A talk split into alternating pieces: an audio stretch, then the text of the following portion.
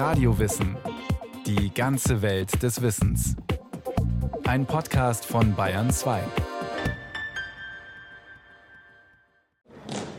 1986, 1987, 1988, 1989, 1990, 1991. Noch flau und mit den surrenden und sirrenden Ohren nach dem Flug antworte ich der Zöllnerin wahrheitsgemäß nur eine Stange Zigaretten und eine Flasche Wodka.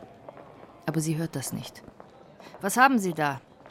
Sie will meine brav wartende Reisetasche nicht berühren. Ich sehe hin und begreife warum. Die Tasche brummt, bebt und bibbert, scheint einen Bienenkorb zu verbergen. Ich weiß es nicht, sage ich und trete einen Schritt zurück.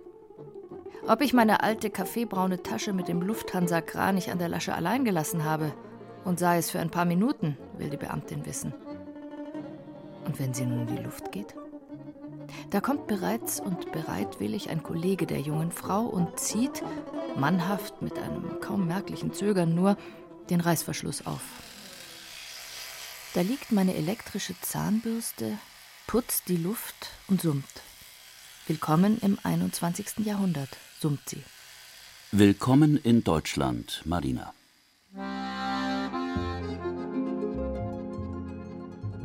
Marina, so heißt eine Figur Olga Martinovas. Marina nimmt 2006 an einem literarischen Kongress als Dozentin teil, in Berlin. Auch ihre Erfinderin Olga Martinova ist aus St. Petersburg nach Deutschland gekommen. Vor 16 Jahren, da war sie 28. Und nun, 2012, hat sie den renommierten Bachmann-Preis gewonnen für einen deutschen Prosatext. Gerade russischstämmige Autorinnen werden in letzter Zeit häufig ausgezeichnet. Der Münchner Slavist Dr. Ilja Kukui hat eine Erklärung. Es war wirklich auffallend, dass zwei Jahre nacheinander zwei russischsprachige Autorinnen den Bachmann-Preis bekommen haben, Olga Martinova und Katja Petrovskaya. Ich glaube, das hat damit zu tun, dass die beiden Frauen ihre unmittelbare Erlebnisse schildern in einer fiktionalen Form und eine für den deutschen Leser sehr attraktive Figur schaffen in ihrem Buch, das sehr gut helfen kann, ein fremdes Land und eine fremde Kultur zu verstehen.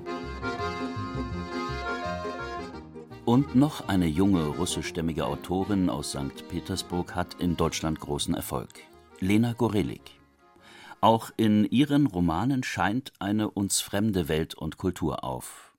Sie kam 1992 mit elf Jahren nach München. Ihr erstes deutsches Wort war Leider. Das habe ich noch in Russland gelernt, weil wir einen Hund hatten und meine Eltern so eine Anfrage ans deutsche Konsulat gestellt haben, ob man denen einen Hund mitbringen dürfe. Und das einzige Wort, was meine Mutter sozusagen entziffern konnte, war leider. Der Hund kam nicht mit. Dafür musste sich die kleine Lena Gorelik mit dem Deutschen anfreunden. Ich hatte ganz lange kein Gefühl dafür. Das war einfach wie so eine Mauer. Nicht anders ging es Olga Martinova und Ilja Kukui. Ich bin 96 nach Deutschland gekommen, ohne ein Wort Deutsch, musste das alles lernen. Ich sage immer, dass das äh, wahrscheinlich zu spät ist, schon Ende 20 eine neue, völlig neue Sprache zu lernen, aber irgendwie hat das geklappt. Und wie? Vielleicht auch, weil in Russland sehr viel und gerne gelesen wird. Ich befürchte, dass es gerade dabei ist, sich zu ändern oder in den letzten Jahren. Aber als ich aufwuchs, war es tatsächlich so, dass man immer gelesen hat. Man hat immer über Bücher gesprochen. Ich weiß noch, dass die Frage im Russischen, was liest du gerade? Aber im Russischen war es tatsächlich eine Alltagsfrage, wie wie geht's dir? Wie läuft es gerade in der Arbeit, was liest du gerade? Das war einfach, das gehörte zum Smalltalk dazu, was liest du gerade? Und dazu gehörten genauso die Klassiker, die wurden rauf und runter und nochmal gelesen und man kannte sie, und zwar unabhängig vom Bildungsgrad. Damals gab es wenig, was man machen konnte sonst. Ja, Fernsehschluss war um, um, um elf. Uhr Abend überhaupt, es gab wenige Zerstörungen, vielleicht aus diesem Grund. Also Literatur war im Grunde genommen ein Fenster in eine virtuelle Welt, in der man mit dem Alltag wenig zu tun hatte, eine Art Zuflucht. Für Unterhaltung sorgte man im Zweifelsfall selber. Ich würde sagen, in einer durchschnittlichen russischen Familie wird mehr geredet als in einer durchschnittlichen deutschen Familie. Vor allem aber reden alle durcheinander und man redet viel und man redet emotionale, die Satzmelodien haben mehr Wechsel drin und man erträgt weniger Stille. Stille wird immer mit Worten gefüllt. Wodka, ihr vertragt ja so viel. Und die Kälte, aber ihr friert ja nicht. Das waren die Klischees über Russen, mit denen sich Lena Gorelik konfrontiert sah. Und das Klischee des Deutschen? Olga Martinowas Protagonistin Marina trifft in Berlin den Mann wieder, in den sie sich vor 20 Jahren verliebt hatte. Einen typischen Deutschen. Die große, etwas lachhafte Schillernase, verschlafene Augen, eine Strähne fällt ihm stets ins Gesicht, in der Farbe des im Herbst vergilbten Grases. Eine schüchterne Erscheinung, doch hin und wieder ein herablassendes Lächeln. Kennen lernten sich die beiden in den 80er Jahren in Leningrad, dem heutigen Petersburg.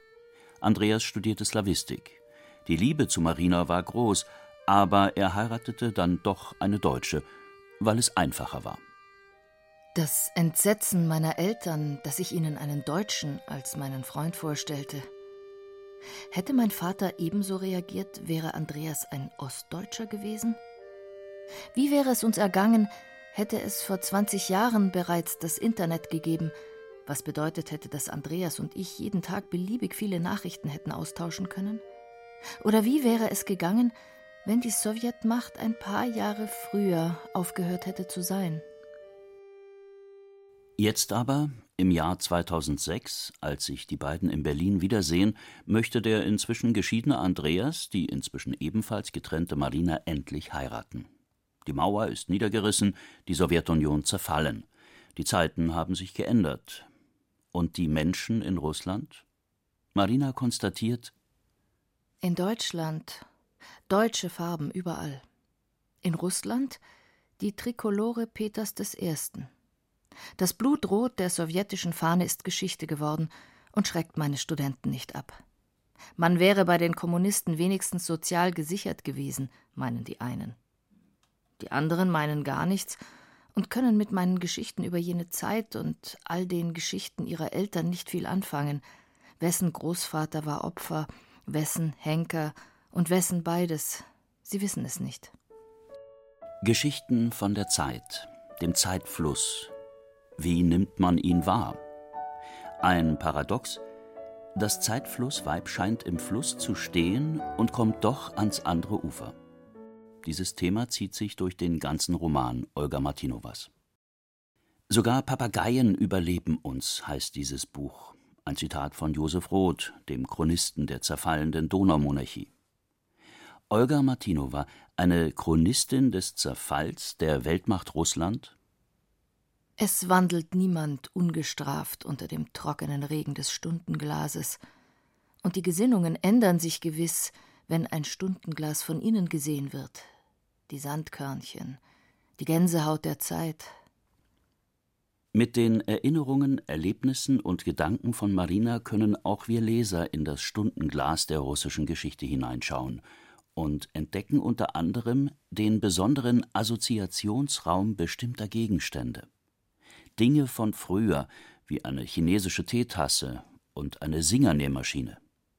Dinge des sowjetischen Lebens, wie der Schmuck des traditionellen Weihnachtsbaumes, eigentlich ein bourgeoises Relikt, dessen kommunistische Umdeutung zu kuriosen Christbaumkugeln führt, kleine bunte Flugzeuge, der Astronaut Gagarin und natürlich ein roter Stern an der Spitze. Dinge des anderen Lebens gab es auch, etwa eine längst ausgetrunkene Flasche Gin. Ich glaube, dass tatsächlich, dass alle das sehr gut verstehen, aus verschiedenen Gründen versteht man das sofort. Und ich glaube, dass auch jeder versteht, was die Dinge bedeuten. Die, die, jedes Ding ist äh, durch seine Geschichte beseelt und, oder durch äh, unsere Wahrnehmung beseelt. Auch die Geschichte von Marinas Großmutter. Ihr Mann konnte sie mit zwei kleinen Kindern aus dem belagerten Leningrad aufs Land schicken. Er selbst blieb und starb an Hunger. Mitte 30 begegnete sie einem Offizier, der alle seinen im Kriege verloren hatte, verloren glaubte. Der Hochzeitstag war bereits bestimmt, als seine Familie sich über das Rote Kreuz meldete. Er wollte sich scheiden lassen, verliebt in die Kornblumenaugen meiner Großmutter. Sie sagte, geh, die da haben auf dich gewartet. Seitdem war sie immer allein. Es geht um die Zeit der individuellen Liebe, aber auch um andere historische Zeitebenen. Die Zarenzeit, die Revolution, die Sowjetunion, der Zweite Weltkrieg, die Belagerung Leningrads, die Perestroika. All das ist nacheinander passiert, aber im Bewusstsein Marinas gleichzeitig vorhanden. 1453, 1529, 1714. Klares Wasser eines Bergbaches eilt über Steine. Ich schaue nach unten, von der Brusthöhe einer Frau, die mich in ihren Armen hält, um mich hinüberzubringen. Die Frau tut keinen Schritt, sie steht einfach da, in den auf den Wellen hüpfenden Sonnensplittern, knietief. Trotzdem sind wir nach einer Weile am anderen Ufer. Nie fand ich heraus, wie das ging. Marina versucht, sich diesen Fluss der Zeit zu vergegenwärtigen. Olga Martinova will ihn beschreiben. Realistisch ist das nicht möglich, meint sie. Was wir für realistisch halten, wenn wir ein Buch lesen und sagen, ja, das ist tatsächlich so, das ist ein sehr realistisches Buch. Das heißt nur, dass der Autor uns überzeugen kann. Um das sich erinnern, die Zeit und Zeitgeschichte geht es auch in dem Roman Die Listensammlerin der vielfach preisgekrönten Lena Gorelik. Sophia, eine junge Frau russischer Herkunft, die mit einem deutschen Mann und Kind in Deutschland lebt, pflegt eine sonderbare Angewohnheit. Sie schreibt Listen. Ich habe eine Liste mit Büchern, die mich zum Weinen gebracht haben.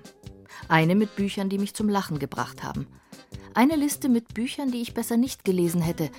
Eine mit Büchern, die ich noch einmal lesen will. Eine mit Büchern, die noch geschrieben werden müssen eine mit Büchern, die ich gerne schreiben würde. Ich habe auch eine Liste mit Tomatengerichten, weil ich Tomaten hasse. Eine mit Gerichten, die Zwiebel enthalten, weil Frank keine Zwiebeln verträgt. Ich habe eine Liste mit tollen Hundenamen, eine mit peinlichen Kosenamen und eine mit Lehrern, die besser etwas anderes hätten werden sollen. Soll ich weitermachen? Nein, muss sie nicht. Sie weiß ohnehin kaum noch, wo ihr der Kopf steht. Ihre kleine Tochter ist schwer herzkrank, eine gefährliche Operation steht bevor, ihre Mutter mit sich selbst belastet, Sophias deutscher Mann bemüht, aber oft überfordert. Auch die verdämmernde Großmutter ist ihr überlassen. Die Listen gaben mir Kraft und Ruhe, wie anderen das Gebet. Alkohol, Drogen, ein Therapeut, die Zigaretten und das Shoppen. Ich wusste, dass sowohl Drogen wie auch Psychotherapeuten gesellschaftlich weit anerkannter sind als Listen aber Listen sind rar. Für Sophia sind sie ja eine Art Ordnung in ihr sehr ungeordnetes Leben zu bringen und in ein Leben, auf das sie wenig Einfluss hat, zum Beispiel mit der Krankheit ihrer Tochter. Sie kann nichts tun, außer warten. Als die russische Großmutter wegen Demenz ins Pflegeheim umziehen muss, findet Sophia bei ihr in einer alten Schatulle vergilbte Listen, beschrieben mit kyrillischer Schrift. Ein dunkles Erbe? Diese Listen führen Sophia in eine Vergangenheit, an die sich die Familie nur ungern erinnert und die ihre Mutter bewusst falsch wiedergibt. Denn Sophias leiblicher Vater ist nicht bei einem Autounfall umgekommen, sondern in einem sibirischen Straflager. Mutters erster Mann war der beste Freund ihres Bruders Grisha. Dieser Onkel Grisha hat die alten Listen geschrieben damals ein zorniger junger Mann, der sich der Dissidentenbewegung in der Sowjetunion Ende der 50er Jahre angeschlossen hatte. Grisha und Sophias Vater wurden erwischt, als sie Fotos von den erschreckenden Zuständen in einem sowjetischen Irrenhaus machen wollten. Weil man zeigen muss, wie Marx Ideen mit Füßen getreten werden, wie sie ins Gegenteil verkehrt werden. Das muss festgehalten werden, fotografisch. Grisha war einst das Sorgen- und Lieblingskind von Sophias Großmutter, so vielversprechend. Ein Junge mit Fantasie und Talent, aber leider ohne Angst. Dafür mit Listen. Was ich Mama wünsche. Einen anderen Sohn an meiner Stelle. Mehr Geld. Eine Einzelwohnung. dass Papa mehr redet, dass sie ans Schwarze Meer fahren kann, einen Farbfernseher, dass ihr Sohn nicht die Lehrerin einsperrt, dass ihr Sohn an Stalins Todestag keine Grimassen schneidet, dass sie mehr Zeit zum Ausruhen hat, dass ein Roboter erfunden wird, der Wäsche wäscht. Für Grischer waren die Listen, glaube ich, eher ein Versuch des Selbstausdrucks. Er hat ja auch versucht, Gedichte zu schreiben. Er hat viel gemalt, gezeichnet, fotografiert und eben auch versucht, seine Wünsche und Träume in Listen zu fassen. Für ihn war das wie so ein Schrei nach außen. Onkel Grischer war Maler aus Berufung, aber ohne Talent, wie er selbst sagte. Karikaturen waren Onkel Grischers größtes Talent. Vielleicht hätte er damit Geld verdienen können – aber ihr Inhalt war das Gegenteil dessen, was die Pravda auf ihrer Karikaturenseite abdruckte. Auch in Lena Goreliks Roman verschränken sich verschiedene Zeit- und Realitätsebenen. Die Listen mit den vielen notierten Gegenständen ähneln Martinovas Dingen. Ilja Kukui. Russland ist im Unterschied zu Deutschland ein riesiges Land mit sehr vielen geografischen, auch kulturellen Arealen und eine Suche nach den Gleichgesinnten, besonders in der sowjetischen Epoche, spielte eine sehr große Rolle. Deswegen ist dieses Beharren an Gegenständen, bestimmten Identifikationsfiguren, aber auch, wie ich sehr gut nachvollziehen kann bei Gorelik, ein Versuch, die Realität zu ordnen und aus dem Chaos ins Kosmos zu gehen. Onkel Grischer helfen die Listen sogar vor Gericht, als er wegen seiner Handschellen nichts notieren kann. Er hatte in den letzten Tagen eine Methode entwickelt, um seine Listen weiterzuführen. Er lernte sie auswendig. Er wiederholte sie laut, immer wieder, eine Liste pro Stunde. Er schätzte die Stunden, eine Uhr hatte er nicht. Es half gegen die Bilder, gegen die Fragen, um nicht verrückt zu werden. Im Gerichtssaal gelingt es Grisha irgendwann, das Wort Entschuldigung quer über ein Blatt zu schreiben. Für seine Familie. Es wird sein letztes Lebenszeichen sein und in Großmutters Schatulle überdauern. Grischers aufgelistete Lebensfetzen eröffnen einen Blick in die noch junge Vergangenheit, in die repressiven 50er Jahre in der Sowjetunion nach Stalin. Wird das Thema in Russland inzwischen aufgearbeitet? Gibt nicht die große Aufarbeitungswelle. Aber es gibt doch immer mehr. Es gab zum Beispiel ein großartiges Buch von ähm, Ludmila Ulitskaya vor ein paar Jahren. Ich habe mir Grisha erschaffen, weil ich gerne selbst so einen Onkel gehabt hätte. Je mehr ich über ihn schrieb, desto mehr wurde mir klar, dass er gegen Mauern rennen muss und dass er kämpfen muss und dass das nicht in einem System wie dem unseren und heute funktioniert, dass es eben nicht ausreicht, dass er, weiß ich nicht, gegen den Bahnhof in Stuttgart protestiert, sondern dass es schon ein bisschen mehr sein muss. Wie sagte doch gleich die Großmutter von Sophia? Man gewöhnt sich an alles, auch an die Angst. War die Angst so dominant in dieser Zeit? Die Angst war tatsächlich, glaube ich, das dominante Gefühl. In, es geht ja um die 50er, 60er der Sowjetunion.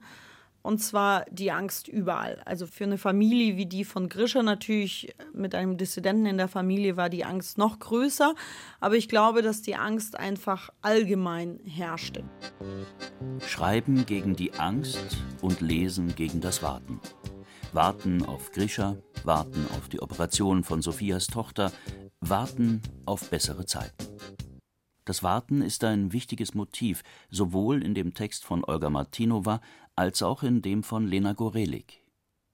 Dieses russische Warten, beinahe eine aktive Tätigkeit. Ich glaube, das Warten war in der Sowjetunion tatsächlich eine aktive Tätigkeit, weil das halbe Leben aus Warten bestand. In der Sowjetunion gehörte das Warten, glaube ich, zum Alltag und wurde im Übrigen auch oft mit Lesen ausgefüllt. Also auch in den Warteschlangen an den Supermärkten hat die Hälfte der Menschen ein Buch in der Hand gehabt. Wahrscheinlich hat es mit einem besonderen Zeitgefühl zu tun, weil in Russland dauert alles sehr lang und kommt alles ziemlich spät, falls überhaupt. Deswegen ist dieses Warten auf Godot oder Glück oder Erfüllung der Träume oder Ergebnis eigener oder fremden Arbeit im Grunde genommen ein Warten darauf, ob das Leben einem das gibt, was man erwartet, was man verdient und auch ein Versuch, sich in diesem Fluss der Zeit zu orientieren. Einem Fluss, der deutlich spürbar viele Elemente der russischen Erzähltradition des 19. Jahrhunderts mit sich führt. So ist Tolstoi, dessen Porträt in der elterlichen Wohnung hängt, für Sophias Mutter fast so heilig wie die Bibel. Literatur ist nicht nur eine Form der Unterhaltung und Zeitvertreibung, sondern spielt auch eine bestimmte didaktische, äh, auch ideologische Rolle. Ich habe natürlich sehr viel der russischen äh, Erzähltradition genommen, aber nicht nur der russischen, nicht speziell. Sagt Olga Martinova und meint auch experimentelle Autoren wie Daniel Chams. Ihre Prosa schreibt sie seit jeher auf Deutsch, Lyrik nur auf Russisch. Ilya Kukoi beobachtet, dass die russische Lyrik im Vergleich zu europäischen Gedichten immer noch sehr stark an Reim und Metrum orientiert ist. Man hat die Tradition als sozusagen einen Rahmen. Man schreibt heute auch im freien Vers. Man äh, hat rhythmisierte Prosa, aber diese Erhabenheit, äh, die der russischen Lyrik schon seit dem 18. Jahrhundert inne ist, lebt heute immer noch, würde ich sagen, ja. засохшим и шелковым немецкой речи, невидимая в черноте куста птица ночи. Im Dürren und Seidenen der deutschen Zunge spielt im Dunkeln des Strauchs der unsichtbare Nachtvogel fleißig die deutschen Tonleitern ab. Für mich als russischen Menschen sind sie hier alle auf Deutsch Nachtigallen. Olga Martinova und Lena Gorelik, zwei erfolgreiche Autorinnen deutscher Sprache, doch russischer Herkunft. Sie haben starke Themen gesetzt, vielleicht sogar paradigmatisch für unser eigenes Leben, das auch in großen Veränderungen begriffen ist. Mit ihren Geschichten zwischen zwei Kulturen versuchen sie gleichzeitig die Vergangenheit zu bewältigen und ihren Weg ins 21. Jahrhundert zu finden. 2014, 2015, 2016, 2017, 2018, 2019, 2020, 2021. Erfolgsautorinnen aus dem Osten. Russisch zählen, Deutsch schreiben. Von Petra Hermann. Es sprachen Irina Wanka und Detlef Kügu. Ton und Technik Clemens Kamp. Regie Petra Hermann. Eine Sendung von Radio Wissen.